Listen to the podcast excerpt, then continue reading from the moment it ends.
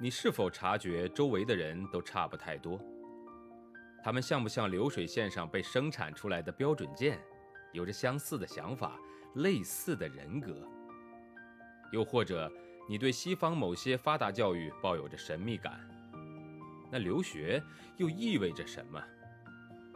也许本书会给你一些启发和答案。欢迎收听《十一岁去德国：一个中国女孩的留学经历》。作者夏千若，演播生意人陛下。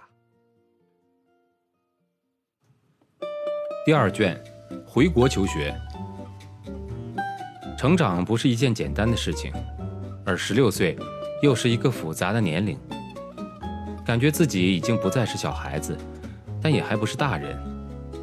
根据德国的法律规定，十五岁以下属于孩子，而十五岁到十八岁。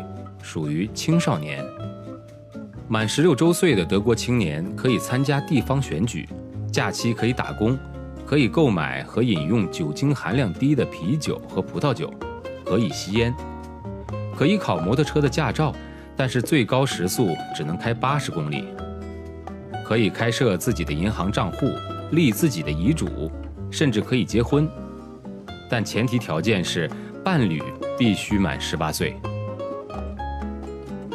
十六岁的年轻人往往在独立和依赖中寻找着平衡，想脱离大人的管制，自己去冒险，自己做决定，对自己的生活承担责任，但还不肯定什么对自己是最好的。有时感觉自己很强大，而有时却很渺小无助。这个年龄段的年轻人在自我接受、他人重视、安全感和归属感中摸索自己的身份。犹如玩拼图一样，组合着自己的规则和价值观，也时常变换自己的角色。在德国生活了五年多之后，十六岁的我做梦也想不到，生活竟会发生如此巨大的转变。由于签证的问题，我从德国回到了北京。我有幸被一所北京的德国学校所接收，得到继续接受德国教育的机会。我的新同学们是一群德国使馆和外企工作人员的子女，他们大多不会说中文，住在封闭式的外交公寓里面，进出靠车接送，课外活动和交际全都在外国人圈子里面。在新生活中，我每天扮演着两种角色。在外交公寓门口登上德国学校校车的那一刻，我努力做一个典型的德国学生。当德国圈子的一员，而放学回到爷爷家，我学习做回一个传统的中国孙女。这所北京的德国学校给了我不少难忘的经历。在我不能拿出足够的金额去参加昂贵的滑雪旅行的时候，同学和老师帮我轮流卖蛋糕筹钱。当我干涉校领导之间的矛盾，出于抗议，盲目的帮助校总管收集学生签名之后。校长对待我的行为却极其宽容和大度。可是，十六岁的我在中西文化之间却怎么也确立不了自己的身份。每当在中国高考期间走过北京的学校，看到门口那一大群坐立不安的家长的时候，我感到很庆幸，因为我的生活学习不存在这样的巨大压力。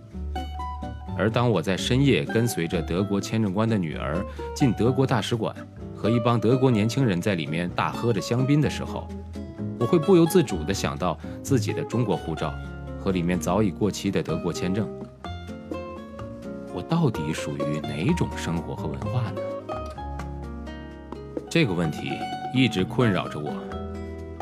在德国同龄人的带动下。我十六岁便开始过三里屯灯红酒绿的夜生活，在兴奋和享乐的同时，心里往往担忧着为等我回家而焦虑万分的爷爷和奶奶。